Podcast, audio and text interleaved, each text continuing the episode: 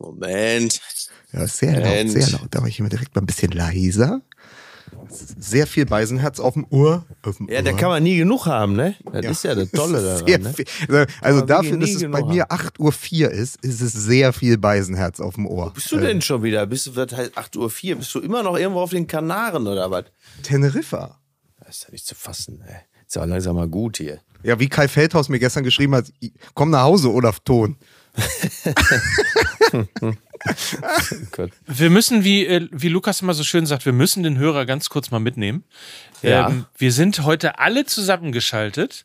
Ja. Ähm, Mickey sitzt in einer Udo Jürgens Parodie im Bademantel, im gestreiften allerdings. Ist korrekt. Ja. Ist absolut korrekt. Bis hierhin stimmt's. Ja. Im Pride-Mantel, so, würde ich er ist sagen. eher das Modell Ditsche, ne? Ist so eine Mischung. Ja. Ist so eigentlich so ein bisschen Ditsche Ah. goes CSD, würde ich sagen. ja, Ich finde, das es sieht so ein bisschen aus wie ein Sechsjähriger, der gerade aus der Badewanne kommt. Ihm wurden die Ja. Nägel geschnitten. Und Ja. er, es gibt gleich Schnittchen und, ein- und ein paar Flips in der Schüssel und es wird Wett und, Und dann das kommt geguckt. Kardinal und dann kommt Kardinal Wölki und sagt, äh, wenn du was erzählst, dann werden deine Eltern abgeholt, ne? So. ja, also man kennt das ja, ne?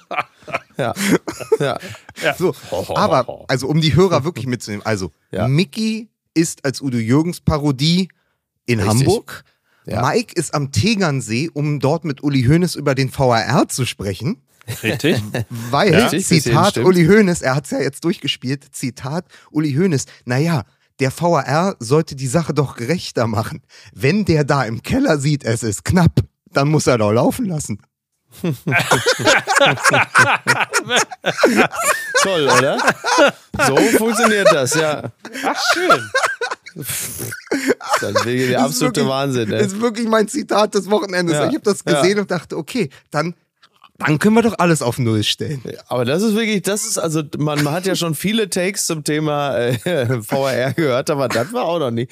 Ja, bitte, wenn es knapp ist, ja, muss er doch laufen lassen, ja? Das soll der Jim mir mal was machen. Nicht uns den Zucker aus dem Kaffee nehmen. Toll. So, Auf jeden Fall habe ich den Trommelrevolver gefunden. Ja. Wollte ich dir Ja, nur sagen. Der ist Ja, hier am gut. Tegernsee. Ja, der ist da, ne? Ja, neben dem Landhaus Brenner. Äh, Mhm. Und Lukas ist gerade, ähm, hat sich extra rot angemalt und ist aus dem Irish Pub gekommen. so, so fühle ich mich zumindest. Nee, also ich bin gerade mit den Kollegen von Vox hier. Wir haben jetzt die dritte Staffel Goodbye Germany abgedreht. Ja, äh, Vorgesang auf Teneriffa. Es, es wird spannend. es, wird, Ja. es wird sehr, sehr Ja. gut. Ihr seht mich da das nächste Mal beim, äh, beim Promi-Dinner, wie ich Du hier auf Sun, Teneriffa. du hast einen Sun, also in der Logik von Goodbye äh, Germany oder Goodbye Deutschland hast du natürlich auf Teneriffa einen Sunpoint aufgemacht. Ist ja völlig klar. Natürlich. Ja, Selbstverständlich. Dann, ich habe auch gestern Abend bei meiner Laune gemerkt, ich bin der Sundowner. Oh, Das hab ich gesagt. Oh, sehr schön.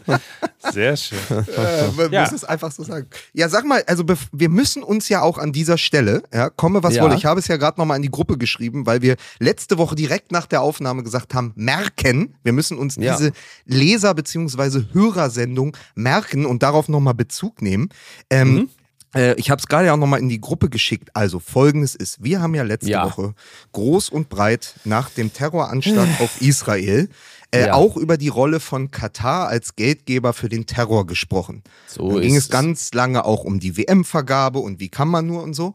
Und dann haben wir gesagt, komm, wir machen Cut und gehen mal mit guter mal ein bisschen Laune, lustig. rüber mal ein bisschen hinten raus lustig und haben gesagt, ja, aber, aber, ja, Katar, jetzt Genau. ist mal gut hier. Aber Jetzt mal David zu etwas Beckham, ganz anderem. Jetzt mal zu etwas ganz anderem. aber David ja. Beckham, was ist denn das für ein geiler Typ? Und dann Ja. sind wir natürlich, sind wir diesem lächelnden Spice Boy auf den Leim gegangen. Ich meine, ein So. Mann, ein Mann mit vernünftigen Unterarm-Tattoos, der dann auch noch einen Honig selbst herstellt, den er DB Sticky Stuff nennen will, ja? Wie soll man Ja. dem nicht auf den Leib nehmen? Wir sind ihn auf den So Honig gegangen, ja?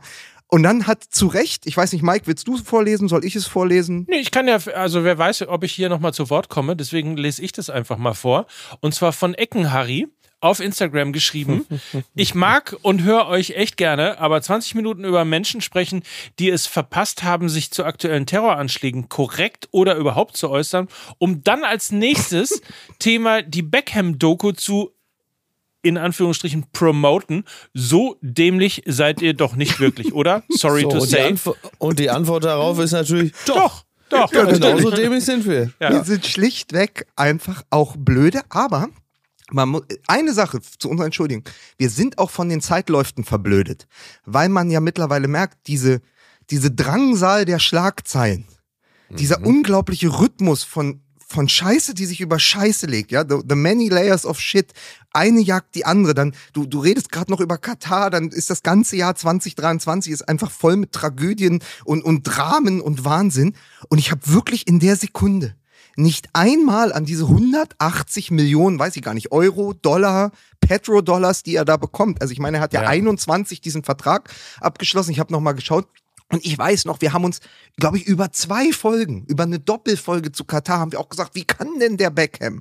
Wie kann Das er denn ja- also nur? haben wir es doch schon gesagt. Da Ja. haben wir es doch schon Ja, gesagt. aber wir haben es natürlich vor halt genau einem vor genau einem Jahr natürlich im Vorlauf zur WM gesagt. Und dann hat sich der Beckham auch noch verkauft, um das Gesicht dieser WM, der Ja. Blut-WM zu werden. Für 180 Geld, 180 Millionen Geld, ja, hat er bekommen in mehreren Koffern aus Katar. Wie kann der nur? Und dann ein Jahr später kommt diese Doku raus und wir sitzen davor. Wir sitzen davor wie hypnotisiert, als wäre also vor der Schlange K. Wir Mogli, ja, dort die Vor Schlange, Schlange K. Katar? Diese, Ja. Vor der Schlange Katar. Und sitzen dort wie hypnotisiert und denken, boah, ey, dann macht der den von der Mittellinie gegen Wimbledon und Mhm. dann lächelt er, dann lächelt er so und dann kommt auch noch Sir Alex Ferguson und hat Ja. zwei Kameras. Es ist ja der Wahnsinn. Dieser David Ja. Beckham, auch dem gönne ich aber auch alles. Und man vergisst es sofort, weil man dann natürlich diesen Reflex hat, man springt natürlich in seine eigene Vergangenheit.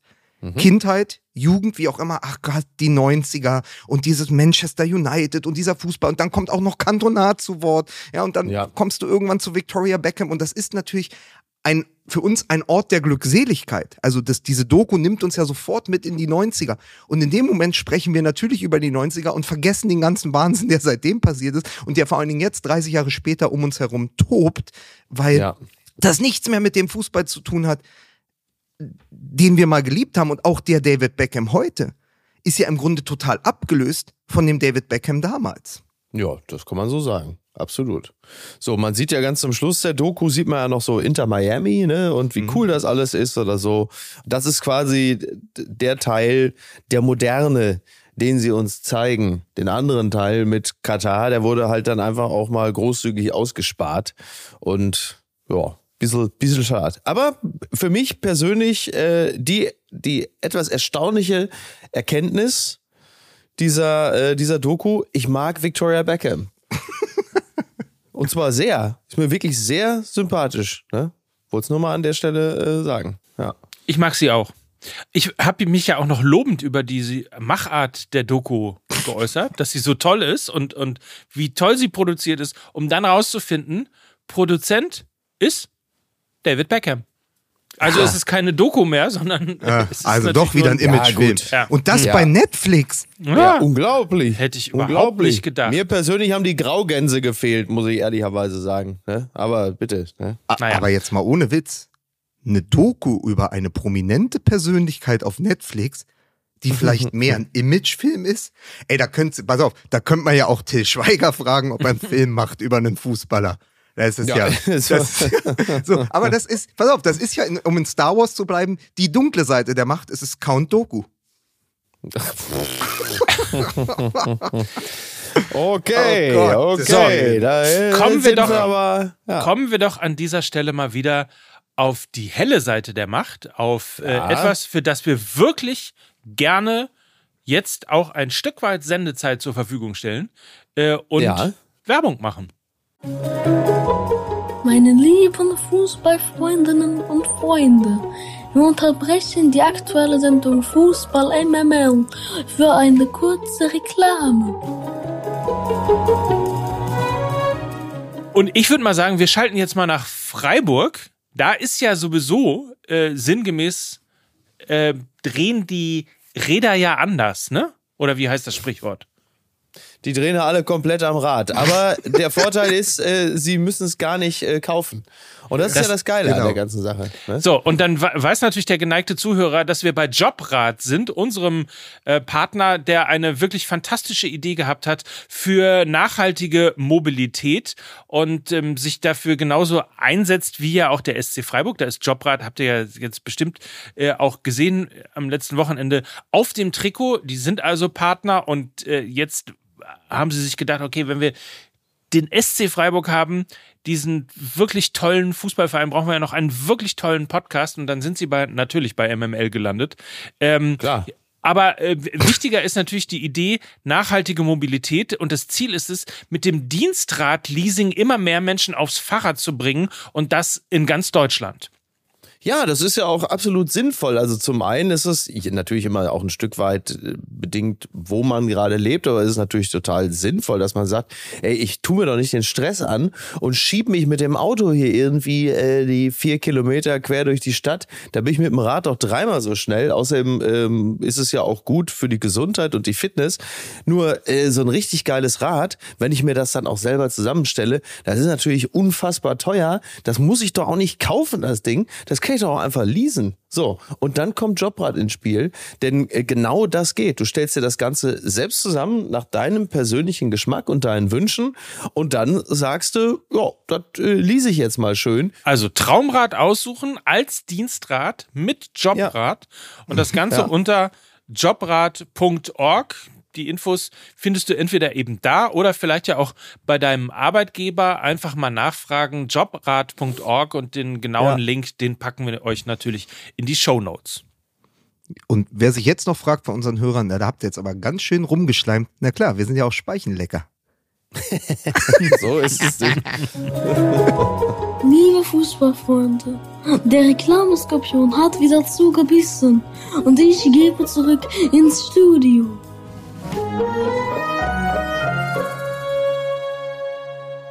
Also Enrico Maaßen, der könnte jetzt zum Beispiel auch guten Jobrat gebrauchen, ne? von Freunden, die ihm sagen, pass mal auf, mach doch mal dies und mach doch mal das.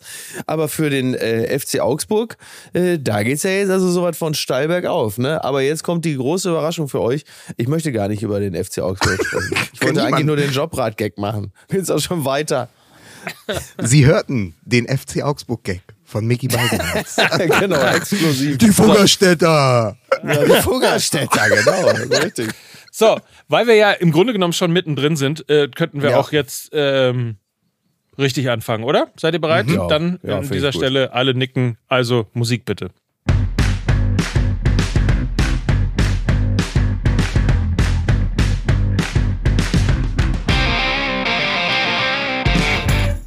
Und damit herzlich willkommen. Eine neue Folge Fußball MML. Euer Lieblingspodcast ist wieder da, redet über Fußball oder tut zumindest so. Und äh, das machen wir wie immer. Hier ist äh, der, ich weiß nicht, warum mir der Name gerade einfällt, aber hier ist der Christian Schwarz-Schilling von Fußball MML. Hier ist Mickey Beisenherz. Oh Gott. Ich wollte, ich Jawohl. wollte, ich wollte bei Mickey einfach eigentlich sagen, zwischen Fitzefatze und Vizekanzler. Hier ist Mickey Beisenherz. Na, das trifft's aber wirklich. Und hier am Tegernsee ist der Mann, äh, dessen enge Badehose von Uli Hoeneß wie folgt beurteilt wird. Es ist knapp und deswegen kann ich ihn laufen lassen. Da ist er, Mike Nöcker, meine Damen und Herren. Aber Sehr das ist schön. übrigens tatsächlich auch ein Wahlwerbespruch für Inkontinenz, ne? Wenn es Ja. knapp ist, einfach mal laufen lassen. Genau. Ich mache, bitte, hier machen Sie bei MML mal hier Ihren Werbeblock nochmal auf, ja? Tina Wenn, es ist knapp. Einfach laufen lassen. Tina Wenn.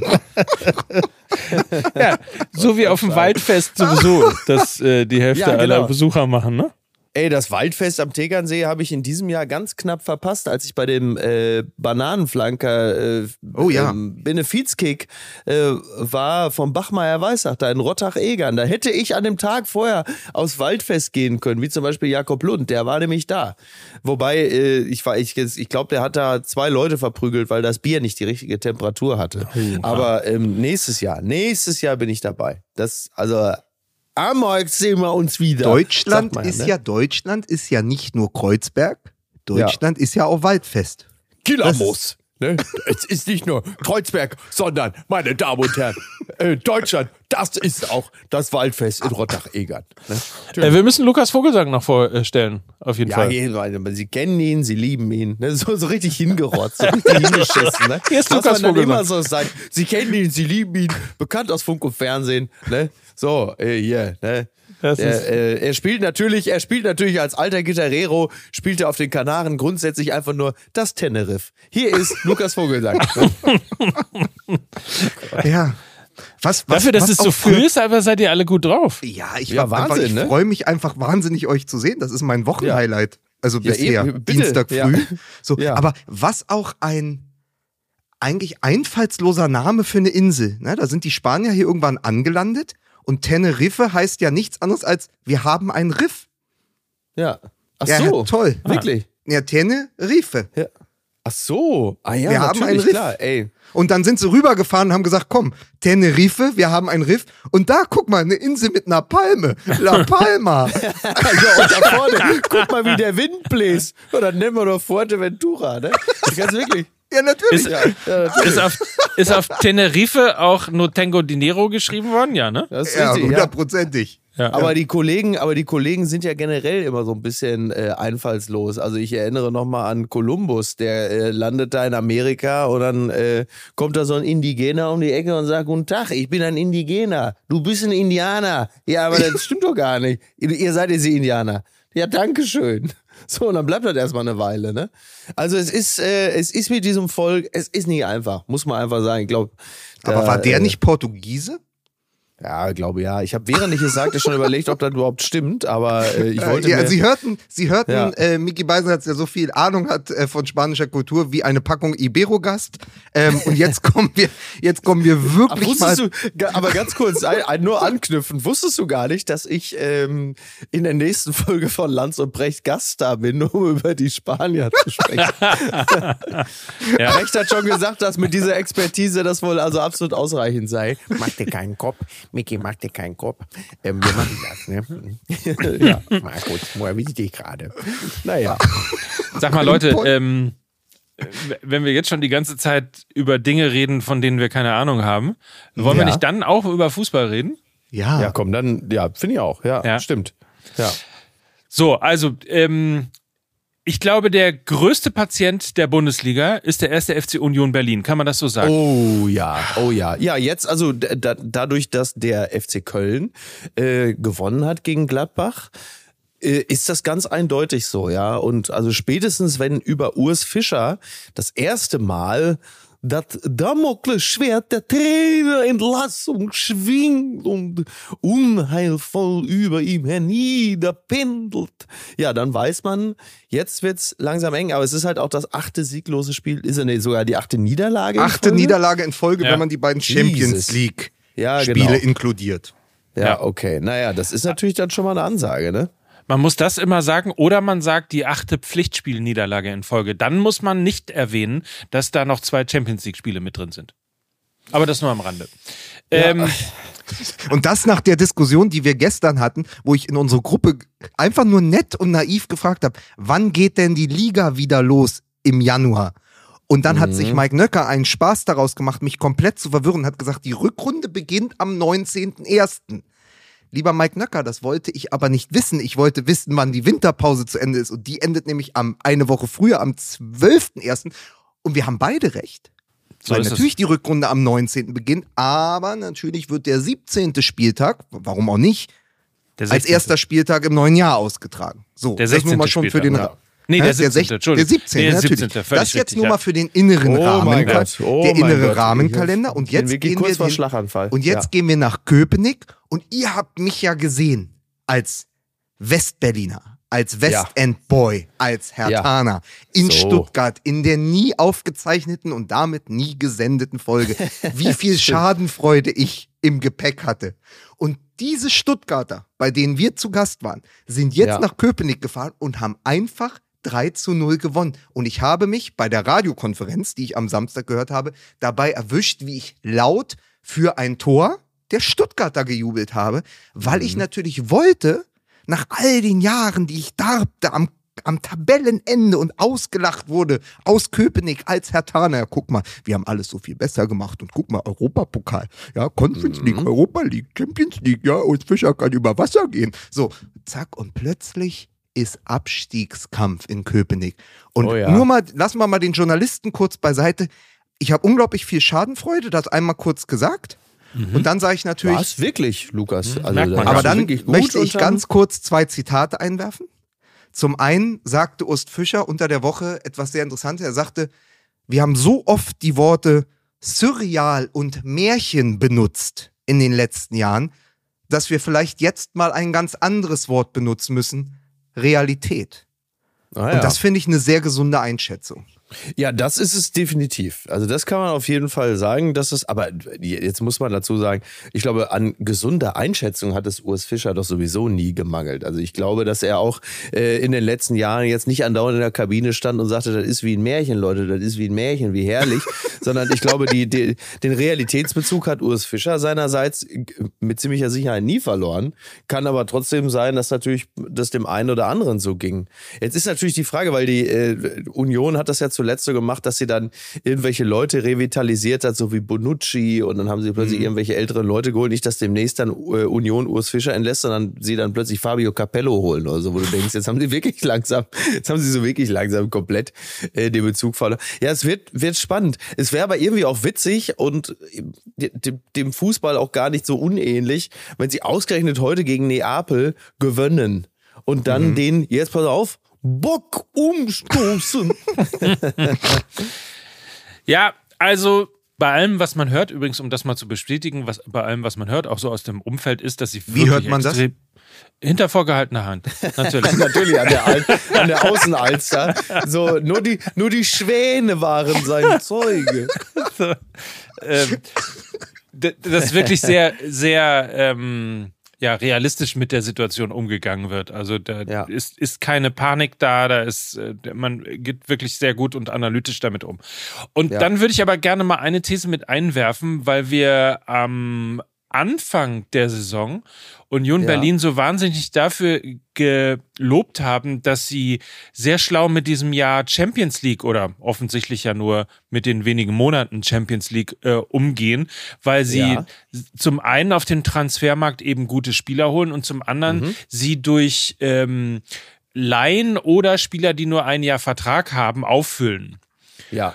Und die Frage ist, ob das so richtig ist, also ob nicht diese Unwucht, die jetzt in der Mannschaft ist, auch daher mhm. kommt, dass sie in der letzten Saison noch eine eingeschworene Gemeinschaft gewesen sind, wo sozusagen jeder mhm. auf, um das alte Wort mal zu nehmen, auf Augenhöhe äh, mhm. gespielt hat. Und jetzt sind halt, jetzt ist Bonucci da drin, jetzt ist Volland, ein, ist, äh, Volland äh, plötzlich da, jetzt ist Gosens da, jetzt sind also die, die richtig großen Namen auch ähm, eben bei Union Berlin eingezogen. Und die Frage ja. ist, ob eben diese Niederlagenserie auch daher kommt, dass dass es keine geschworene Einheit mehr ist, sondern jetzt plötzlich ein unhomogenes Team. Mhm. Wobei ich da zum Beispiel den, den Charakter eines ähm, Robin Gosens beispielsweise reinwerfen würde, wo ich fest davon überzeugt bin, dass es äh, dem auch dem Zusammenhalt einer Mannschaft eher zuträglich ist, jemanden in dieser Truppe zu haben. Und Ähnlich schätze ich zum Beispiel Kevin Volland ein. Also sie haben ja jetzt nicht irgendwie äh, Leute geholt mit hohem Potenzial. Die haben ja nicht Niklas Bentner in die Mannschaft geholt und noch ein, zwei andere von dieser äh, Kategorie, sondern sie haben sich ja klasse reingeholt und auch menschlich äh, sich ja nicht äh, verändert in dem Sinne. Deswegen würde ich das zumindest, und ich glaube auch Bonucci kann man so einschätzen, dass er jetzt wahrscheinlich auch kein Stinkstiefel ist, wenngleich er äh, natürlich klar, also du veränderst auf jeden Fall äh, die Statik dieser Mannschaft. Das ist ja völlig steht ja völlig außer Zweifel. Ich glaube aber jetzt nicht, dass du da dir ein paar äh, faule Äpfel in den Nein. Korb gelegt hast. Das glaube ich nicht. Nee, aber es kann ja schon mit Geld zu tun haben, ne? Also ja. wenn der eine mehr Geld verdient und so weiter und so fort. Also jetzt faule Äpfel habe ich jetzt gar nicht so sehr gedacht. Ja, ja. Nee, ich glaube, charakterlich hast du überhaupt nicht falsch eingekauft. Ich, also das Lob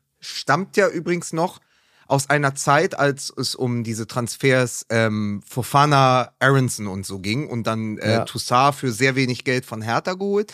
Und danach gab es ja plötzlich noch die Namenoffensive. Volland, Gosens, Bonucci. Vorher waren es ja äh, entwicklungsfähige junge Talente, die man, ja. äh, also die man sich nie hätte leisten können weil sie eigentlich sowohl über dem Gehalts- als auch über dem Leistungslevel von Union äh, performt haben zuvor, die man aber geholt hat, indem man sie gelockt hat, gesagt, ihr könnt hier Champions League spielen, ihr könnt euch in dem Jahr entwickeln und dann schauen wir mal. Dann wurden ja. Volland und Gosens geholt und ich kann mich noch erinnern an meine Hertaner-Gruppe, die ich mit meinem Freund Henry und äh, mit meinem Freund Tommy habe, da haben gesagt, ey, jetzt holen die auch noch Volland und Gosens. Die machen mhm. alles richtig. Also es ist immer dieser Reflex, als Hertaner ist man mittlerweile so demütig da ist und sagt, alles, was wir falsch machen, machen die richtig. Und jetzt bekommen ja. die auch noch die Spieler, die wir uns vor vier, fünf Jahren gewünscht hätten, äh, in, ja. in der blau-weißen Hauptstadt. So. Und bei Volland aber, siehst du, wo das Problem beginnt. Und ich meine es eben nicht charakterlich. Und da hat Mike total recht, weil der Volland ist ein guter Typ. Ich mag den total. Und Voll, Wir, ja. haben den, wir haben den ja auch oft probiert, zu großen Turnieren zu brüllen, aus dieser kleinen stimmt. Nische hier, die wir Oh sind ja. mit dem Podcast. Aber du siehst es in der Aufstellung.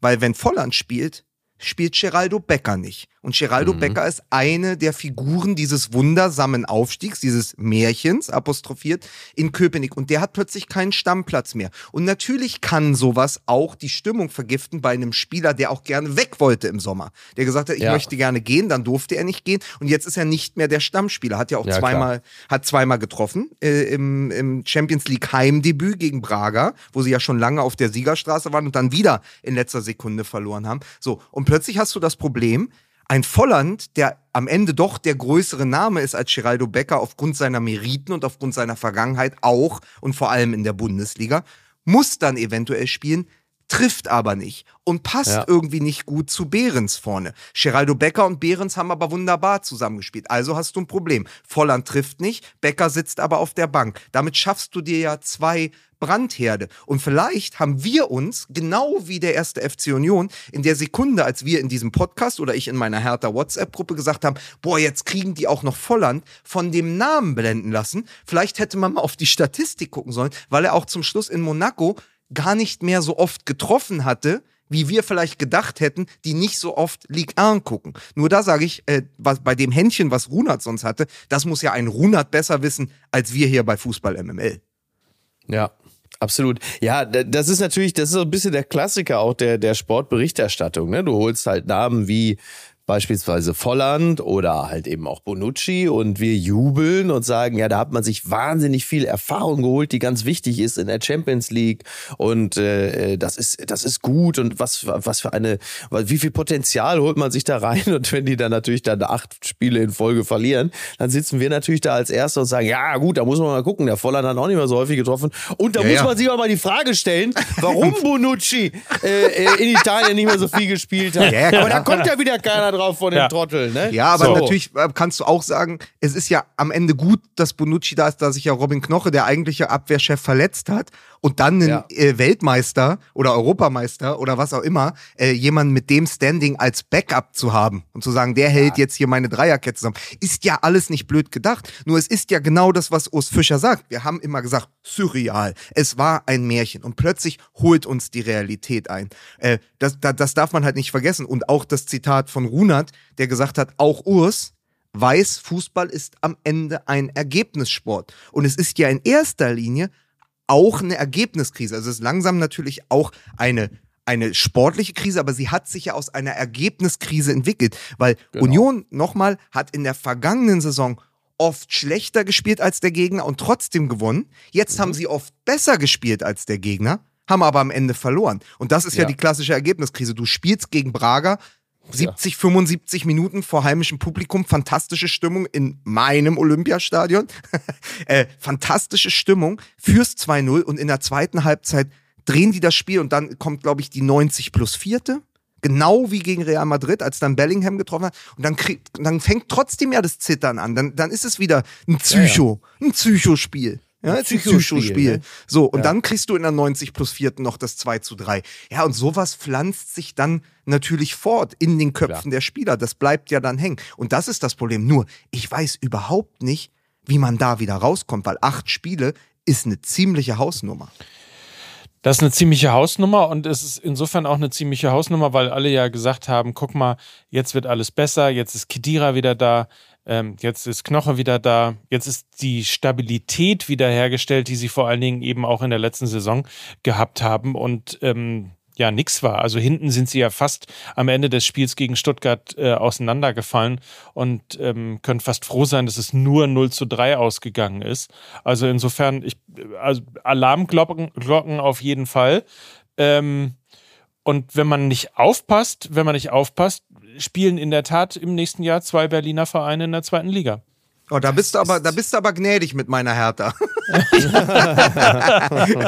Naja, aber weil Schalke ja, äh, weil Schalke ja, möcht- alles dafür tut. Ich möchte Äh, hier mal ähm, einen kurzen Ausschnitt aus einem Text von Felix Haselstein aus der Süddeutschen ähm, vorlesen, weil das das ziemlich auf den Punkt bringt, was gerade passiert, nämlich die komplette Umkehrung der Verhältnisse, weil wir jetzt über Union ge ge gesprochen haben, die nach zwei Spieltagen Tabellenführer waren, weil sie ihre ersten beiden Spiele gewonnen haben, seitdem die sechs folgenden Spiele verloren haben und jetzt in einen Abstiegsstrudel geraten. Ganz anders sieht es ja aus beim VfB Stuttgart, dem natürlich vor der Saison die meisten als, sagen wir mal, ab, einen der Abstiegskandidaten geführt haben und der jetzt plötzlich ein Spitzenteam ist. Stand jetzt. Stand jetzt sind sie hier, Stand jetzt sind sie in der Spitzengruppe. Und ich fand das ganz interessant, weil ich hatte es selber gar nicht mehr vor Augen. Es gab am 1. April diesen Jahres schon mal das Duell VfB Stuttgart Union Berlin. Ich lese mal ganz kurz vor.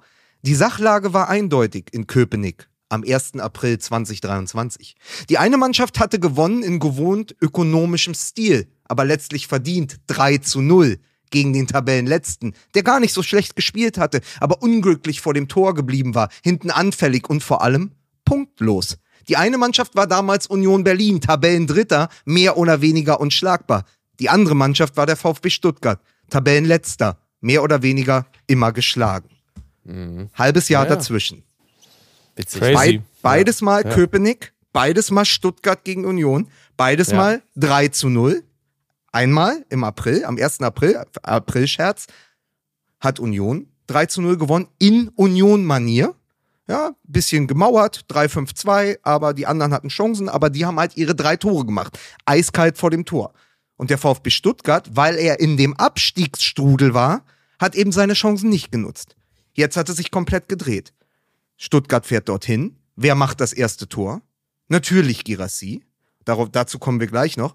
Und dann schaffen sie es mit einer total überlegenen und überlegten Spielanlage, dieses Spiel, obwohl dann ihr bester Stürmer ja ausgewechselt werden muss, einfach bei einem 1 zu 0 zu halten. Und dann setzen sie am Ende die berühmten Nadelstiche und gewinnen 3-0, weil sie noch die beiden Tore schießen durch Silas und äh, durch äh, Dennis Undav. Im Unionsstil. Das muss man einfach so klar sagen. Es ja, hat ja, sich komplett ja. gedreht. Ähm, was übrigens aber nicht nur gegen Urs Fischer und seine Arbeit jetzt spricht, das wollte ich gar nicht damit sagen, sondern natürlich auch sehr für die Entwicklung unter Sebastian Hoeneß. Dieser VfB Stuttgart ist ja mehr als nur Serhu Girassi. Ja, das stimmt. Klar, Klar, absolut. Ja, vor allen Dingen ist er äh, ein, ein sehr guter Trainer, der offensichtlich in der Lage ist, die Mannschaft völlig anders einzustellen. Und das ist ja wieder mal so ein Musterbeispiel dafür, inwieweit äh, Psychologie eine Rolle im Profifußball spielt. Also du hast natürlich zwar jetzt nicht die komplett baugleiche Mannschaft beim VfB Stuttgart, das ist klar. Aber es ist ja schon erstaunlich, wie viel dann plötzlich aus so einer Mannschaft rausgeholt werden kann. Das haben wir ja damals auch mal er erlebt bei äh, ne, das berühmte Bayern-Beispiel. Du kannst nicht irgendwie 200 fahren mit einem Kader, der nur 100 hergibt und dann mhm. kommt Hansi Flick, der ja auch mal gut war und äh, macht diese Mannschaft dann plötzlich da zum Sextupel-Gewinner. Das ist halt einfach so, wenn dann plötzlich die Dinge ineinander greifen. Also das ist ja, wie du ja auch gerade richtig schon zitiert hast, ist natürlich ein super Beispiel dafür, wie sich dann äh, die Paradigmen im Fußball plötzlich äh, plötzlich wandeln. Aber das ist ja ein eben so schönes, weil so eklatantes Beispiel, dass alles, was vorher gut war, plötzlich total beschissen ist und das, was vorher total beschissen war, plötzlich alles gut ist. Deswegen ist das ja auch so gut gewählt. Und ähm, ja, äh, also Fußball, bloody hell, was soll man da sagen? Sicherlich, ne? Interessant ist ja, dass wir noch vor zwei oder drei Wochen ja gesagt haben, ja, lass diesen VfB Stuttgart mal gegen stärkere Gegner mhm. spielen, mhm. wenn sie dann mhm. gegen Union Berlin spielen müssen, la la la. Ähm, ja. Das ist das eine, was wir gesagt haben. Das zweite, was wir gesagt haben, ist, äh, aber wenn sie da durchkommen, lass sie mal äh, in die Phase kommen, wenn Girassi nicht da ist, wenn er beim Afrika Cup da ist. Und mhm, beides ja. sind sozusagen, äh, das waren quasi zwei Spiele in einem, weil sich äh, Girassi nicht nur äh, einmal kurz in die Rekord-Torschützenliste äh, eingetragen hat mit dem mhm. 14. Tor im achten Spiel, was vor ihm nur ja ein einziger Spieler auf der Welt geschafft hat, nämlich Cristiano Ronaldo ähm, was, was wirklich echt äh, nochmal zeigt, äh, welches Regal der gerade spielt. Ähm, das heißt aber auch, er wechselt im Winter nach Saudi-Arabien, ne? Natürlich. Ja, ist ja, ist ja selbstverständlich. Völlig klar.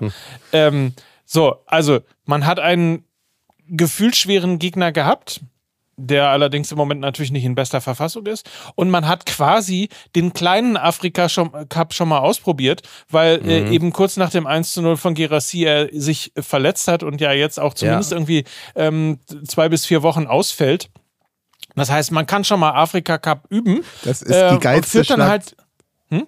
die, die geilste Schlagzeile. Köpenick, das ist 70 Minuten Afrika Cup. So, genau. Man kann das schon mal üben und dann, dann schießt halt Silas das 2-0 und dann kommt halt Undav und macht das 3-0. Ähm, und es war nicht eine Sekunde so, dass man das Gefühl hatte, dass ähm, Stuttgart unter Schock stand, äh, als eben äh, Girassi dann ausgewechselt werden musste, sondern die ja. haben einfach ganz cool ihren Stiefel weitergespielt und ähm, dann übernimmt halt ein anderer Spieler Verantwortung. Und das Ja, ist das wirklich ist ein gutes gut. Zeichen für den Ja, VfB. Kollektiv so gut funktioniert, das ist natürlich absolut äh, beruhigend. Trotzdem, äh, es ist immer so, also man wünscht dem Spieler natürlich sowieso erstmal persönlich eh alles Gute, aber du denkst auch so, oh Mann, ey, jetzt, ich, man will diesen Rekord dann auch sehen, Ja, weißt du, jetzt hat man sich natürlich schon so festgeguckt und da so, so rein, äh, so rein verliebert in die ganze Geschichte. Jetzt will man natürlich auch, dass er in jedem Spiel ungefähr zweimal trifft, weil du willst dann halt einfach am Ende der Hinrunde von Girassi da schon mal stabile 23 Tore sehen. So, und jetzt verletzt er sich und du denkst, ach, kacke, ey. Weißt du so, du hast ja das Beispiel mit Ibisevic ja schon Ja. gewählt. Da war es ja auch so, dass du denkst, oh komm, ey, jetzt kein Strömungsabriss. Aber so ist es halt, klar. Das ist halt im, Eben nochmal im so Januar. Ibisevic im Januar nach einer 18 Tore Hinrunde mit Hoffenheim in einem Testspiel gegen den HSV, ich glaube im Rasen hängen geblieben oder sowas. Ja, ja, Kreuzbandriss. Und dann blieb er natürlich bei den 18 Toren, weil er erst im Sommer darauf wieder fit war. Ja, und trotzdem, ich weiß nicht, wie es euch ging, in diesen ganzen Wochen hat man ja trotzdem dieses unterschwellige Gefühl, ich will nicht sagen Angst, aber so eine gewisse Furcht für den Spieler, dass man denkt, ach, man müsste den jetzt eigentlich in Watte packen, weil natürlich man will diesen Klar. Rekord, wie Micky ja sagt, und gleichzeitig denkt man, naja, der ist ja auch nur ein, ist ja auch nur ein Mensch. Er ist ne? doch keine Maschine. Er ist ein Mensch aus Fleisch und Blut. So, äh, und Was, man- warst du bei man- der Eröffnung man- des Pur Musicals oder was? Wieso? War da Tim Bensko auch? Oder wieso? Achso, ist das Tim Bensko? Ich, Ja. Entschuldige, ich kenne Ja, mich, Man verwechselt, man verwechselt die alle ganz gern. ich So, kenn Tim mich in Bensko, den Hartmut Sphären nicht so aus. Nee, das ist also auch wirklich, da Mike, ich würde dir viele Dinge zum Vorwurf machen, aber das nicht. Danke. ja. Entschuldige, wir hatten dich unterbrochen, Lukas. Das ist noch schlimmer als äh, Siri in meinem Mietwagen hier auf Teneriffa. Ich wollte so gerne Gentleman hören und habe ihr gesagt, hey Siri, bitte spiel Gentleman, Trodden On. Und dann Und hat da sie hat gesagt, Henry Maske und angemacht. dann hat sie was? gesagt, dann hat sie gesagt, hier, ich spiele Mark Forster mit Like a Lion. Ja, danke. Äh, tschüss. So. Dank, aber danke bei für. Gentleman muss man ja froh sein. Wie gesagt, hätte ja auch sein können, dass einfach plötzlich Hen- Henry Maske läuft, ne? Gone.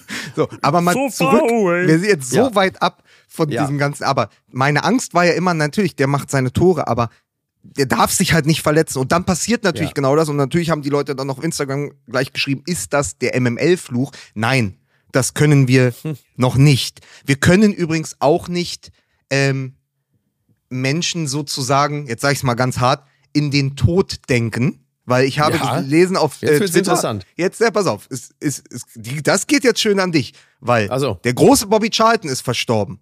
Und Das wer hat stimmt. einen Tag vor Bobby Charltons Tod noch gedacht, wie geht's eigentlich Bobby Charlton? Ja, das ist Micky leider wahr. Genau so ist es. Ja, ich dachte, so. Mensch, Bobby Charlton, geiler Typ, ey, was macht der eigentlich? Wie geht's dem?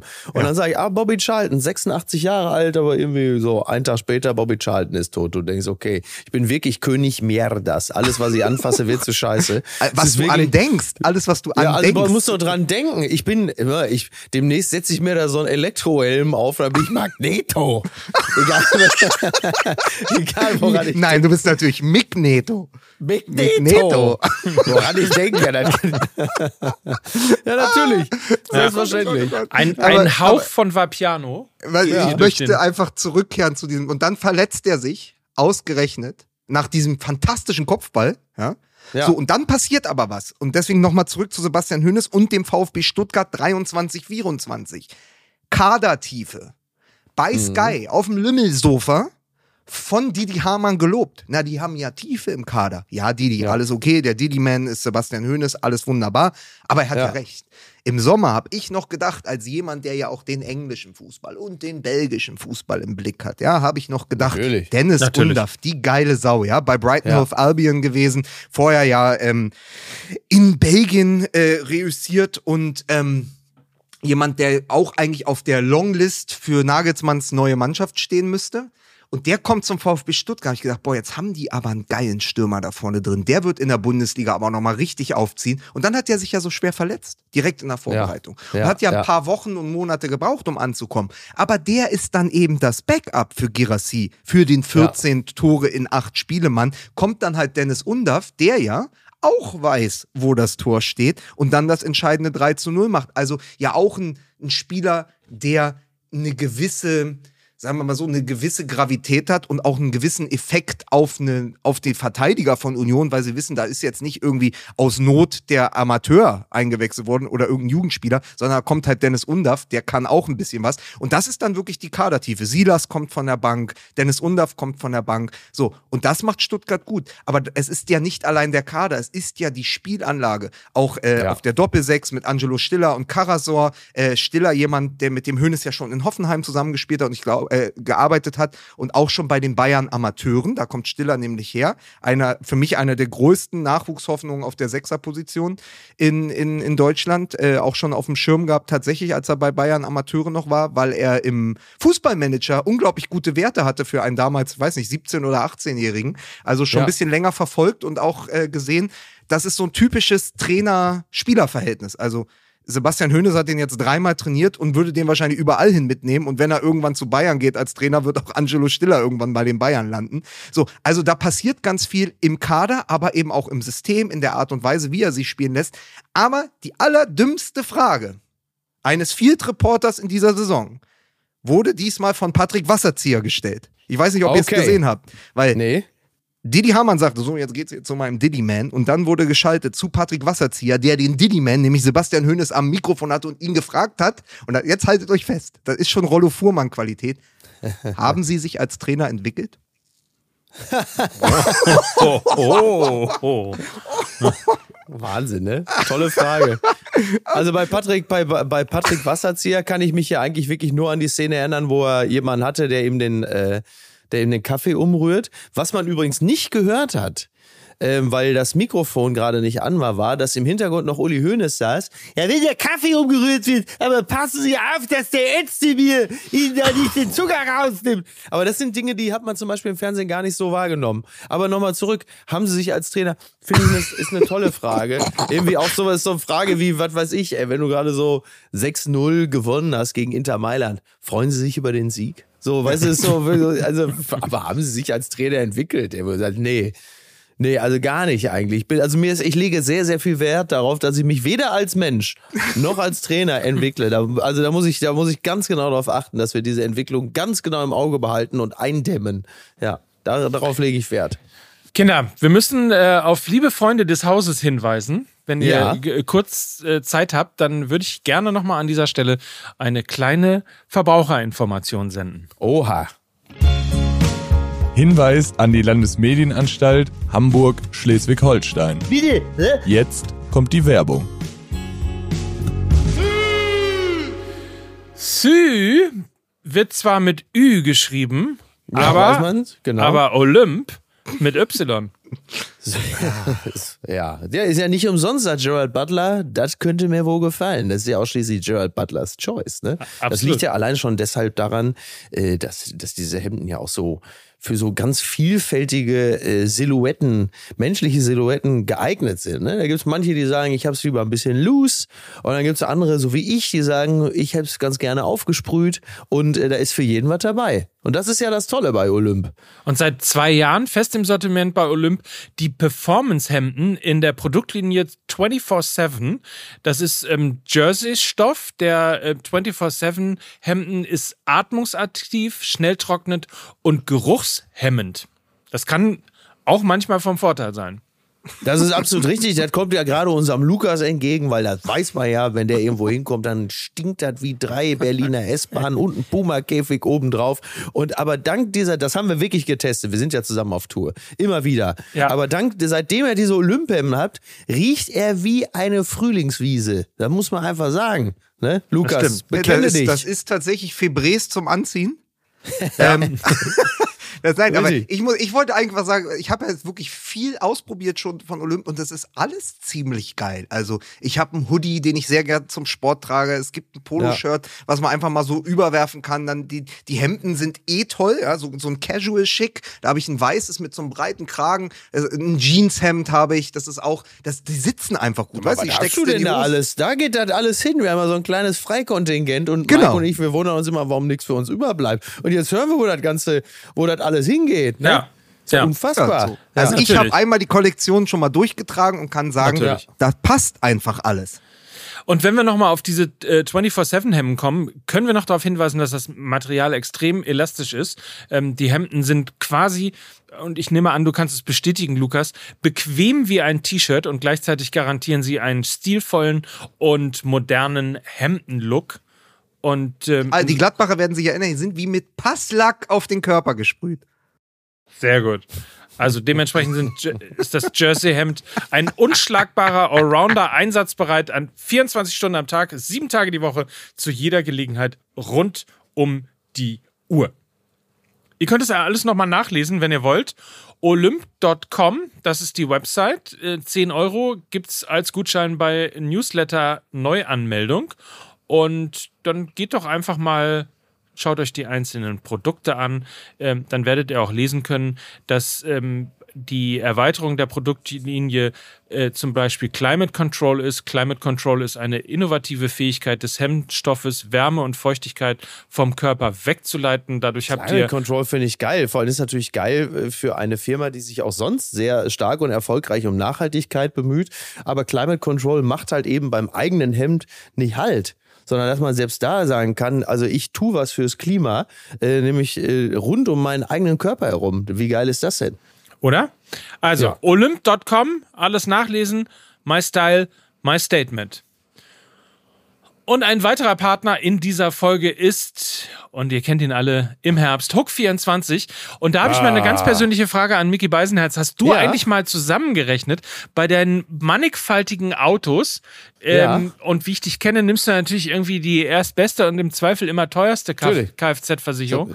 Hast du mal so. zusammengerechnet, wie viel du eigentlich im Jahr zu viel bezahlst für deine das, äh, Kfz-Versicherung? Ja, ja, ich habe das, ich hab das mal durchgerechnet und äh, das, was ich zu viel bezahle, dafür hätte ich theoretisch äh, Cristiano Ronaldo kaufen können und den hier bei in Planten und Blumen im Park bei mir um die Ecke einfach nur für mich spielen lassen. Das, äh, ich komme exakt auf dieselbe Summe. Ist wirklich so. So, wer Lust hat, Cristiano Er Ronaldo. wollte auch übrigens, er hat auch gesagt, er hätte es getan. Das Gute daran ist, äh, da du ja bis zum 30.11. alle alten Versicherungen kündigen kannst und zu einem neuen, günstigeren Versicherer wechseln kannst, ähm, können wir ja schon davon ausgehen, dass im Dezember bereits Cristiano Ronaldo dann bei Planten und Blumen in Hamburg für dich kicken wird. Ja, ja, ja. Denn Hook24 ist natürlich die beste und günstigste Alternative für alle, die, die dauerhaft sparen wollen. Sie sind ähm, als Online-Versicherung mit geringen Kosten versehen. Es gibt Vermittlungsprovisionen eben nicht, die werden sich gespart und auch Vergleichsportale beispielsweise. Dort ist äh, Hook24 nicht aktiv, sondern nur direkt auf hook24.de ausgezeichnet als beste Direktversicherung, also auch etwas, was ihr wirklich vertrauen könnt, denn ähm, Ja. es ist der günstige Ableger von Hook Hör mal, Coburg. was hast du jetzt gesagt? Das ist was, was ihr vertrauen könnt? Mal, wo, wo hast du denn sprechen gelernt? Ne? Na, in also Westfalen. Semester, hast du acht Semester RTL 2 oder was? Das ist etwas, worauf, meine Lieben, so, pass mal auf, jetzt ist auch Schluss hier. Das kann ich nicht mehr länger ertragen. Das ist ja eine Ansprechhaltung, ne? Wo, wo, wo willst du die Werbung denn platzieren? Irgendwo bei D&W in Wattenscheine auf dem Parkplatz oder was? Jetzt hör mir mal zu, mein Freund. Meine lieben Hörerinnen und Hörer und alle dazwischen. Ich denke, ich meine alle mit. Hook 24, das ist etwas, worauf Sie und ich und wir alle vertrauen können.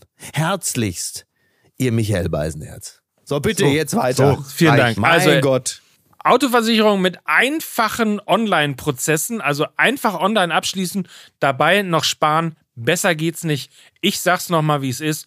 hook24.de slash mml. Dort findet ihr alles, was ich teilweise in schlechtem Deutsch hier vorgetragen habe. Hook Aber 24, da wird Sie einfach der Prozess gemacht. Können Sie sich darauf verlassen.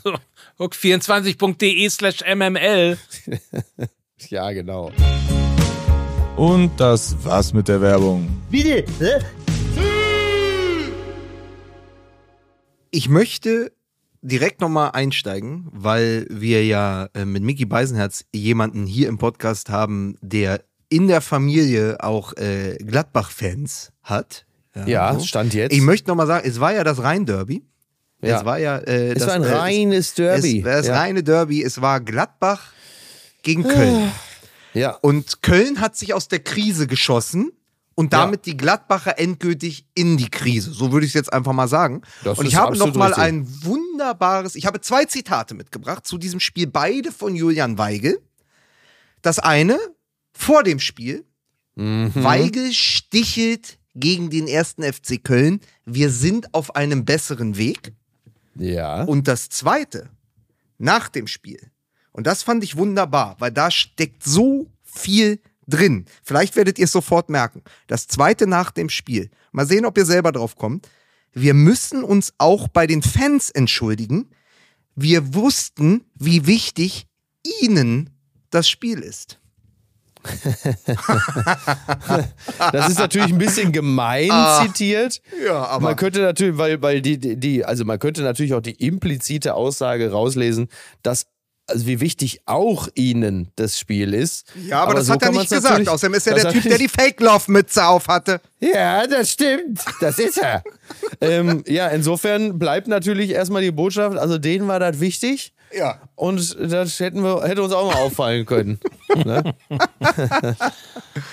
Da bist du aber Ah. als alter Germanist, bist du aber auch sehr korrekt, muss man sagen. Ja, naja, Ja. bitte. Also Lukas Vogelsang ist ja nicht umsonst äh, der Wolf Schneider der Generation TikTok. Ne? Und natürlich fällt dem sowas auf. Ist ja wohl Ja. klar. Ja, weil es aber auch einfach, also wir sprechen ja viel über Mentalität in der Bundesliga und ich finde, Ja. bei Julian Weige habe ich eh mal so ein äh, Problem, der ist halt die Passmaschine, ne? Aber ist Ja. jetzt auch keiner, den du da reinstellen würdest und sagen, hier, damit, mit dem allein gewinnst du Spiele, mit dem ziehst du Ja. in die Schlacht. Aber Das ist einfach dieses Zitat, es leuchtete mir im Kicker entgegen. Und Ja. einfach, wir wussten, wie wichtig ihnen das Spiel ist. In dieser Gemengelage, in diesem Ja. Spannungsfeld am Niederrhein Ja. ist das delikat, weil du es natürlich so verstehen kannst. Und wenn ich Fan von Gladbach wäre, würde ich sagen, ja, uns natürlich ist uns das wichtig, aber warum zur Hölle ist es euch nicht mindestens auch so wichtig, dass ihr Ja, das scheiß. Ding dann auch gewinnt? Nein, ihr fahrt zum Krisenclub Köln, ja, und verliert 3-1. Das, also, das geht, das Ja. geht doch nicht. Das geht doch als Gladbach nicht. Vielleicht, Nee, vielleicht liegt es ja daran, dass irgendwie gefühlt ja jeden Spieltag äh, Rhein-Derby ist und, und man sich da gar nicht mehr so richtig. Mhm. Also es ist halt so wie Spieltag. Ja, ja, absolut. Also es scheint, da bist du natürlich wieder bei dem Thema Identifikation, Leute aus der Region, also all das, was im modernen Fußball natürlich immer weiter verlustig geht. Das merkst du natürlich auch in solchen Situationen, weil wenn früher Rhein-Derby war, ich will jetzt nicht sagen, dann haben die sich gehasst, aber sie haben sich natürlich mit einer gewissen äh, Leidenschaft äh, verachtet. Und das ist natürlich alles weg, weil viele der Profis ja überhaupt gar keinen Bezug mehr haben zu der Brisanz äh, und der kulturellen Aufladung, die in solchen Spielen steckt. Und das ist dann halt äh, das Ergebnis. So, und das, das kommt dann halt eben dabei rum. Ähm, ich meine, für Köln freut's mich, weil die jetzt dann, also ich meine, das Letzte, was wir wollen, ist, dass so jemand wie Steffen Baumgart, einfach weil die Gesetzgemäßigkeiten des Marktes so sind, dann seinen äh, Job verliert. Und das ist natürlich genau der richtige Zeitpunkt, um, ich sage es noch einmal, den Bock. Und dann muss aber dann, muss in der Regel ja dann nicht umzustoßen, sondern irgendwie, äh, was weiß ich, äh, bei den Hörnern packen. Neu so zu naheliegend. beschlagen, neu zu beschlagen. Ja, das ist richtig, Äh, genau. den, Und den das ist ordentlich mit seinen Hörner zur Pediküre oder was man da macht, Maniküre, Ja, das zu ist zu schicken nah, aber ja, und den Bock neu zu besatteln, anspitzen, den Bock anspitzen. Das ist. Ich weiß es nicht. Genau. Den- ja, nee, aber das ist ja Aber genau die richtige Situation, ich- um den Bock anzuspitzen. Ich habe aber eine andere Theorie. Weil Ja. ich habe ja heute mein Zitatekörbchen dabei, ja? Ja. Ja. Ich glaube, dass ein Interview unter der Woche die ähm, Offensive des ersten FC Köln derart beflügelt hat, dass nämlich Keins, Doppeltorschütze und am Ende noch Luca Waldschmidt, wo man sich zwischendurch mal gefragt hat, ach, da ist der Ja, abgeblieben. stimmt, der ist ja jetzt beim noch. ersten FC Köln. Ja. Dass die, ausgenommen Davy Selke, der ja, glaube ich, sogar beim Gegentor gepatzt hat, aber dass die so beflügelt waren, weil sie plötzlich The Kölsch Jung im Nacken haben. Weil es wurde nämlich nach einem Interview tatsächlich schon wieder lanciert, holt Ja. der erste FC Köln als Krisenclub im Winter vielleicht der Lukas Podolski zurück. ah, aus der Polen. Poldi. Weil der, hat ein Interview Poldi. gegeben und hat so ein Ja. bisschen geliebäugelt, aber pass auf, mit dem allerschönsten Satz über sich selbst, den er in den letzten Jahren gesprochen hat. Das muss man sich vorstellen. Es ist Lukas Podolski, der Mann, der in seinen ersten zwölf Monaten in der Bundesliga achtmal das Tor des Monats geschossen hat. Wahnsinn, ich glaube, so Wahnsinn. Der, der Ja. sagt, Ich glaube, in meiner gesamten Karriere habe ich viel zu wenig Tore gemacht. Wenn ich geil. meinen linken Fuß sehe im Training, denke ich mir manchmal, leck mich am Arsch, du hast aber einen Schuss. Ist doch toll. ja. ja, aber richtig so. Ich meine, Podolski hat ja damals auch einfach mit dieser, wir haben ja die Art geliebt und das auch völlig zu Recht. Er hat ja mit seiner Unbefangenheit ja unter anderem auch äh, Yogi, ich kratze mir mal schön an den Klöten äh, Ja. Löw ja auch rausgepaut, weil so, "Ja, ich mach das auch häufiger, kratze mich an den Eiern. Wer, wer hat das denn noch nicht gemacht und so. Ist natürlich toll. Ist natürlich Aber einfach toll. Kann man aber dann sagen, mit allem, für, wofür Poldi steht, dass Keins und Waldschmidt den Schalk im Nacken hatten? Ja, Ja, und Ja, dann haben die sofort schön. performt. Da haben die sofort Nur die Frage performt. ist natürlich, aber das ist halt eben auch wieder so ein bisschen, äh, wie soll man sagen, so, da- das ist wieder Voodoo vom Dom.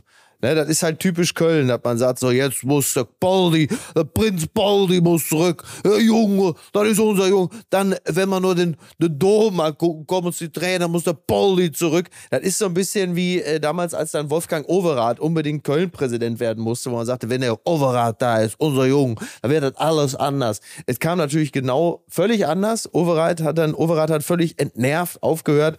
Also das ist so ein Mambo-Jumbo, das kennt man aber auch wirklich speziell aus Köln. Äh, Ich glaube nicht, dass das wirklich was bringen würde, aber bitte, ne?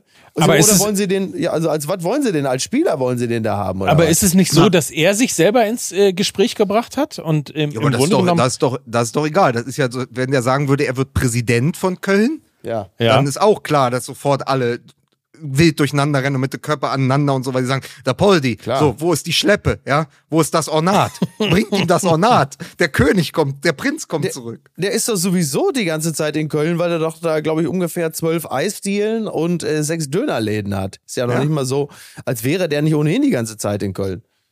Eben. Ja. er hat auf jeden Fall, ähm, er kriegt kein Geld mehr in Polen, ne? Habe ich gehört, da wo er spielt. richtig. Ja. Da wird äh, gerade keine, werden gerade keine Gehälter bezahlt. Also ich kriege auch kein Geld in Polen, allerdings habe ich da auch beruflich nichts zu tun. Ne? Also insofern, für mich ist es normal. Für ihn ist halt blöd, ne? Wo ist das? Jabsche oder wo spielt er? Irgendwie da, Jabsche. ne? Jabsche. Ja. So, und dann Jabsche und dann kann man doch auch sagen, pass auf, wenn ich eh in Köln bin, ja, äh, mit meinen ganzen Dönerläden, dann äh, gehe ich mal da zurück in meine Eigentumswohnung, die er bestimmt noch über irgendeinem Rewe hat, sage ich jetzt Na, mal die so. Kranhäuser, Ja. der ist doch hier, der ist doch, äh, der ja, hat doch äh, stimmt. diese, es gibt doch diese äh, beispiellos hässlichen Kranhäuser Ja. äh, in Köln, da im Rheinauhafen. Und die sind natürlich kultig. Das sind kultige Häuser. Da wo, Birken, da wo Birkenstock auch über zwei Kilometer ist, ne? Ich glaube, Das ist doch so ja, ein zwei Kilometer langer Birkenstockladen. Da blickst du auf den Rhein und dann kannst du auf den Dom blicken, da kommen die Tränen, wenn ich da im zwölften Stock im Kranhaus sitze. Und dann lass ich den Höhner laufen und bring's. Und nicht alles, was ein Loch hat, ist kaputt. Und ich bin so. Und dann hat er das. Und das wollte doch irgendwann mal so ein Saudi-Millionär, so ein Saudi-Millionär wollte das doch irgendwie, wollte die Bude kaufen für irgendwie 25 Millionen. Und dann hat Poldi aber gesagt, nix da, das mache ich nicht, mach ich nicht, kommt nicht in Frage, weil Poldi ist natürlich auch grundsätzlich ein Typ, der natürlich nicht einknickt, wenn irgendwelche dubiosen Leute ihm äh, Geld bieten. An dieser Stelle sei nochmal gesagt, kommt to Turkey, ne? Tourismusverband Türkei, Erdogan, Ja. Dennis Yücel, wunderbar, große Klasse, also riesen Wir Fan bef- davon. Ich, Ja, ich finde bitte. das schön, schön, wie Ja. du instinktiv von Poldi Richtung Saudi-Arabien abbiegst Ja, und damit natürlich sozusagen wieder auf die dunkle Seite. Weil ich habe so ein bisschen das Gefühl, dieser Ja. Podcast muss so sein. Es muss ein klassisches Shit-Sandwich sein. Also am Anfang Ja, haben wir nochmal genau. auf Beckham Bezug genommen.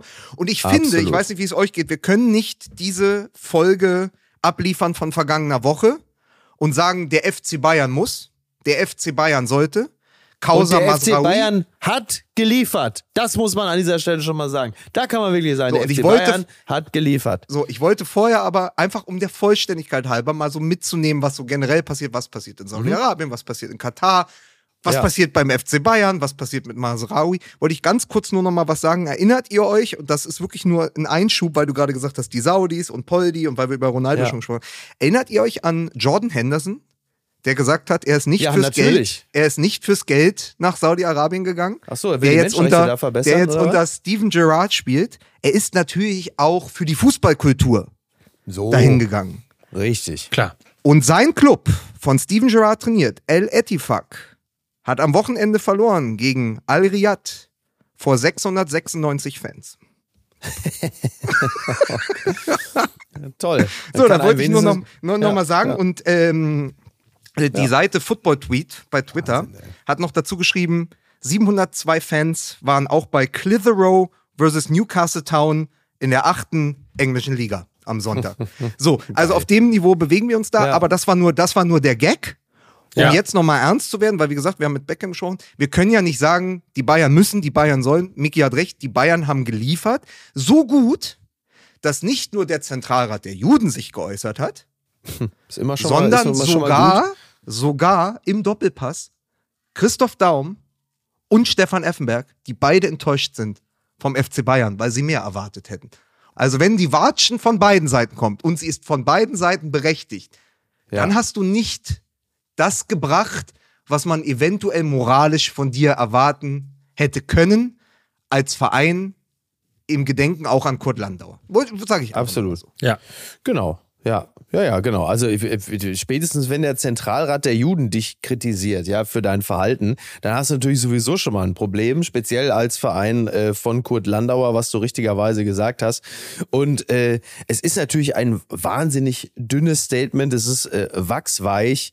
Also es ist wieder der Klassiker. Man, man hat da diesen diese öffentliche Äußerung von Masraoui zu einem Zeitpunkt, ähm, ich will da gar nicht zu sehr in die Tiefe gehen, aber vielleicht liest man sich noch mal ganz kurz durch, äh, was die unabhängigen Beobachter ähm, über das äh, Massaker der Hamas ange, also was die geschildert haben, was äh, die Menschen geschildert haben, die vor Ort äh, die Leichen Teile zusammensammeln musste. Wenn du das gelesen hast, äh, da hast du aber für zwei Jahrzehnte äh, genug und äh, musst dich sehr, sehr stark im Zaum halten, äh, dass die Emotionen nicht äh, jede weitere Beurteilung ähm, überlagern. Also das ist wirklich nahezu beispiellos. Aber sei es drum. Und dann hast du auf der anderen Seite dann Leute, die ähm, diese Dinge sehr problematisch beurteilen, wie unter anderem Masraui. Und dann nimmt man den beiseite, dann unterhält man sich privat mit dem und dann kommt das Zitat vom FC Bayern. Nusayr Masraoui hat uns glaubwürdig versichert, dass er als friedliebender Mensch Terror und Krieg entschieden ablehnt. Er bedauert es, wenn seine Posts zu Irritationen geführt haben. Und da mutmaße ich mal, es könnte so sein, dass man vielleicht in diesem persönlichen Gespräch mit Masraoui äh, die ein oder andere kleine Note überhört hat, denn dass er Terror und Krieg äh, ablehnt, das mag sein, und dann wird aber sehr schnell wahrscheinlich wieder ein auf beiden Seiten und ein implizites der Terror der Israelis, den lehne ich natürlich auch ab. Und diesen Teil haben sie wahrscheinlich, äh, also das ist natürlich eine reine Mutmaßung, weil das steht da ja nicht, aber man äh, kann sich das von Leuten, die vorher mit solchen Posts und Tweets aufgefallen sind, auch ein bisschen mitdenken, dass wahrscheinlich so etwas implizit gefallen ist, aber da war man schon halb durch die Tür und war irgendwie auch ganz froh, dass jemand Terror und Krieg entschieden ablehnt. Klammer auf, auf beiden Seiten natürlich. Und ich habe noch eine Einschätzung aus einem Kommentar auf sportschau.de mitgebracht, weil ich finde, es ist ganz treffend. Die veröffentlichte Pressemitteilung lässt jegliche Einordnung der Äußerung des Spielers vermissen. Der Vorsitzende der FC Bayern München AG, Jan-Christian Dresen, lässt sich lediglich mit einem generellen Statement zitieren, in dem er den Spieler halbherzig entschuldigt, wie von dir vorgetragen. Das Wort Antisemitismus ist in diesem Statement nicht mal enthalten. Das Problem an solchen Definitionen scheint zu sein, diese Worte auch mit Leben zu füllen. Also da geht es sozusagen darum, wenn man als FC Bayern sich sonst für alles einsetzt, wenn man für Werte ist, zumindest beim FC Bayern München. Denn im Umgang mit dem von Nussair Masraoui geteilten Instagram-Post, in dem den Palästinensern der Sieg gewünscht wird, fehlt nicht nur eine Entschuldigung des Spielers selbst, es gibt auch keinerlei Konsequenzen seitens des Vereins. So, und das Ja. trifft es. Und das ist halt die große Enttäuschung, während man, und das war ja spannend, fand ich wieder interessant, ja, manchmal sind halt die Konstellationen so in der Bundesliga, während der Gegner vom Wochenende, Mainz 05, der ja ein ähnlich gelagertes Problem im Kader hatte, nämlich mit den Äußerungen des neuen Flügelspielers aus den Niederlanden, El Ghazi, der gesagt hat, das passt nicht zu unseren Werten. Und auch Ja. in dem Gespräch mit ihm hat er nicht gezeigt, dass er das ähnlich sieht oder kompatibel mit den Werten des ersten FSV Mainz 05. Und deshalb trennen sich die Wege hier. Und da hat das Ja. kleine Mainz den großen Bayern, gegen die sie am Wochenende verloren haben. Aber da finde ich, haben sie einen Teilerfolg gegenüber den Bayern erlangt, nämlich einen moralischen. Ja, absolut.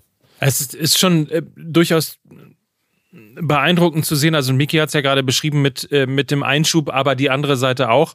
Ähm, das hat sich dann ja auch durchgezogen bis hin auch zur Schweigeminute, die ja empfohlen worden ist und die es ähm, vor dem Bundesligaspieltag gegeben hat. Und wenn man diese Schweigeminute mal vergleicht mit anderen, die es gegeben hat, insbesondere nach Terroranschlägen und ähm, wo eben auch der Terroranschlag explizit benannt worden ist, die Täter auch benannt worden sind, hat man jetzt eine Schweigeminute, ähm, ja, sich, ich wollte fast sagen, so, so Alimi-mäßig hingestellt, um dann äh, der Opfer von Terror, Hass und Krieg man hätte auch sagen können, auf beiden Seiten äh, ja. geda gedacht hat, ähm, was ich ehrlicherweise dann doch irgendwie ziemlich dünn fand. Ich weiß zwar schon und kann es mir erklären, warum man sich so schwer tut, äh, in diesem Fall jetzt irgendwie die Täter klar zu benennen, ähm, kann es mir aber am Ende des Tages doch irgendwie nicht erklären. Ja, ja. Wie kommen wir da jetzt wieder raus? Schwe Schweigeminute äh, bei MML. Nee, mir ist, glaube ich, wichtig zu sagen, weil wir auch ein paar Einsendungen oder ein paar Leserbriefe oder Hörerbriefe bekommen haben in die Richtung. Natürlich wissen wir, dass es auch Leid in Palästina ja. gibt. Und ja, wir haben uns klar. aber auch, wir wollten uns aber auch nicht anmaßen, in 20 Minuten Fußball-Podcast 50 Jahre Konflikt in Nahost aufarbeiten zu können, ja. wo die Frontlinien ver verlaufen. Und natürlich ist uns klar, dass bei einer wie auch immer gearteten Bodenoffensive, dass bei ja. Luftschlägen Zivilisten, Frauen, Kinder, Unschuldige in Palästina leiden und sterben werden. Und auch das heißen wir natürlich nicht gut. Nur nochmal, und so habe ich es auch immer verstanden und so haben wir es auch kommuniziert, es ging uns in erster Linie um die Sache im Angesicht des Terroranschlags der Hamas, bei dem über ja. 1000 Menschen in Israel massakriert und getötet wurden, gibt es halt eben keine zwei Meinungen. Ja. So in, genau. einer, in einer Qualität, muss man auch mal sagen, die ich seit Ruanda, glaube ich, also da ohne, natürlich waren es viel, viel mehr Menschen, aber äh, die, diese bestialische Art und Weise, wie Menschen abgeschlachtet worden sind, kann ich mich nicht dran erinnern, äh, ob das, äh, also das Einzige, woran ich mich erinnere, was ähnlich bestialisch war, war, äh, war Ruanda. Ja, also genau. Es, es gibt ja Gründe dafür, warum äh, man in Israel das, was da passiert ist, eben nicht vergleicht mit 9-11, ähm, sondern mit dem Holocaust. Hm. Und dafür gibt es gute Gründe. Und ähm, es geht ja in dieser ganzen Angelegenheit, die uns jetzt noch über Wochen, wenn wir Glück haben, nur über Wochen, wenn wir Pech haben, über Monate und Jahre, und zwar nicht nur territorial, sondern exterritorial massiv beschäftigen wird. Dagegen wird die äh, Spaltung der Gesellschaft während Corona ein Klacks gewesen sein. Das mal nur am Rande. Ähm, es geht ja gar nicht darum, dass es, es ist, es gibt überhaupt gar keine Unvereinbarkeit zwischen der Benennung des Terrors der Hamas und dem Mitgefühl für die Situation der Palästinenser und Palästinenserinnen. Überhaupt gar kein Problem. Ich habe zum Beispiel, ich habe die Schilderungen ähm, der Journalisten gelesen und ähm, der, der Menschen, die sich um die, ja, um die Spurensicherung vor Ort kümmern mussten. Und ich habe nicht eine Sekunde, also ich habe einen un unglaublichen Hass auf die Hamas empfunden und habe trotzdem nicht eine Sekunde das in irgendeiner Art und Weise negativ verbunden äh, mit den Menschen, die auf dem Gebiet in Gaza leben. So, zunächst einmal. Das ist alles möglich. Und ähm, es ist völlig in Ordnung auch, dass man ähm, als, als jemand, der den Palästinensern und Palästinenserinnen nahesteht, ist es auch wichtig, dass man für deren Belange demonstriert, dass man in der Öffentlichkeit spricht und dass man grundsätzlich auf diese Situation hinweist und sagt, wir dürfen das dort nicht vergessen. Ist alles in Ordnung. Aber es muss doch grundsätzlich erst einmal möglich sein, zunächst den Terror klar zu benennen als das und das nicht zu feiern, das nicht zu billigen und auch nicht in diesen Ja-Aber-Kontext zu setzen. Denn die, denn das, was damit immer mitschwingt, auch von den Menschen, die in der Öffentlichkeit sehr still gewesen ist ein, ja, da dürfen die sich auch nicht wundern. Und das müssen wir aus dieser, aus dieser Debatte rauskriegen. Aber es scheint schwer. Lukas. Ich fand es gestern sehr, sehr interessant. Gestern am Sonntagabend war Michael Friedmann bei Hart aber fair mhm. bei Louis Klamroth. Ja. Und er wurde ja. gefragt, ob er wieder Angst hat in Deutschland. Ja. Und er hat einen großen Satz gesagt. Er hat gesagt, wir dürfen uns aufgrund dessen, was gerade passiert, nicht dazu hinreißen lassen, das Spiel der Rechten mitzumachen und jetzt Ja. einen antimuslimischen Rassismus zu schüren. Weil das ist ja sozusagen, das ist ja der andere Bandwagon, Genau, na auf den jetzt Ja, absolut. wird. Und das darf nicht passieren. Er hat aber gesagt, aber wir dürfen, müssen trotzdem hier sitzen können und sagen können, wenn wir wieder Angst haben in, auf deutschen Straßen, ist was falsch gelaufen. Und das ist die gesamte Exakt. Dialektik dieses Konflikts. Und die Ja. muss man aushalten können und die muss man auch aussprechen können. Weil wenn Ja. du diesen Status quo nicht benennst, wenn du das nicht schaffst, kannst du ihn auch nicht verändern. Und deswegen kann man auch, um den Bogen wieder zum Fußball zu, äh, zu, zu schlagen, deswegen kann man eigentlich auch von einem Verein äh, wie dem FC Bayern verlangen, dass das Statement sehr viel deutlicher ist als dieses wachsweiche ähm, Papier, das ehrlicherweise nicht gelohnt hat, überhaupt aufzusetzen, ähm, äh, hier auf den, auf den Weg gebracht worden ist.